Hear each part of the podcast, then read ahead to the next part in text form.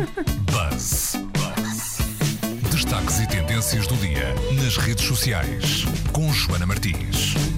Então o que é que temos hoje no nosso cardápio? Hoje temos uma sugestão para o fim de semana. Há muita gente que agora gosta de ver filmes e séries no Netflix. Eu sou uma dessas pessoas. Eu também sou dessas e ainda há pouco sugeri isso porque vamos ter um fim de semana com mau tempo em todo o país, não é? Exato. Portanto, é o fim de semana ideal para isso. Exato, exato. Eu sou muito, eu sempre fui muito má, mesmo que eh, quando as pessoas estavam todas a fazer pirataria, houve aquela fase de- do início dos 2000 em que as pessoas faziam pirataria de música e de tudo ao mesmo tempo. Nunca fui boa nisso. Eh, nunca encontrava as coisas que eu queria. Também sempre fui péssima pirata.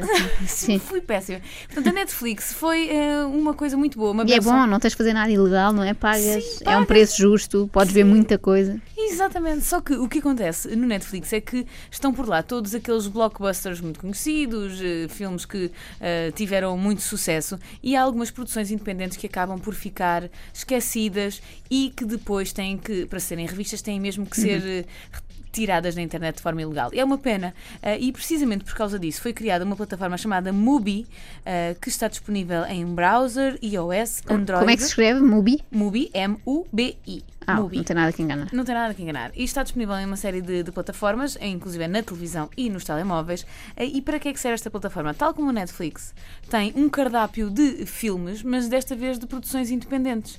São ahm, vi- filmes que passaram pelo cinema a uma determinada altura, mas que depois, efetivamente, não os conseguimos encontrar em mais lado nenhum. Por exemplo, Até porque agora já não temos videoclubes, não é? Só temos Exato. aqueles das televisões. Sim, ou seja, é, é difícil encontrar estas produções independentes.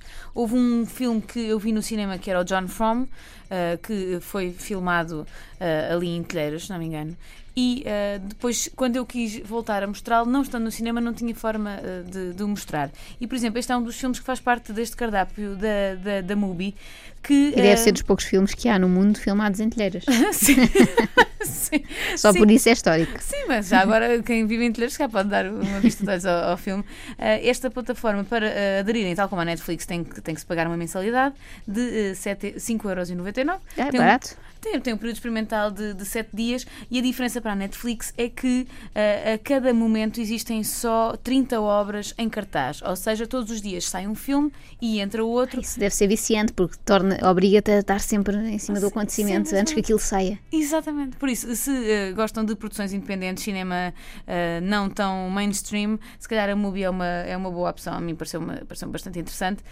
Já sabem, aproveitem o mau tempo do fim de semana. Quer dizer, mau tempo. É um tempo um bocadinho mais. menos bom, digamos assim. farrusco. Farrusco é o termo técnico que eles é. usam, os meteorologistas. Vai estar farrusco de norte a sul, por isso agarrem-se à televisão. Obrigada, Joana, É e até segunda. Até segunda.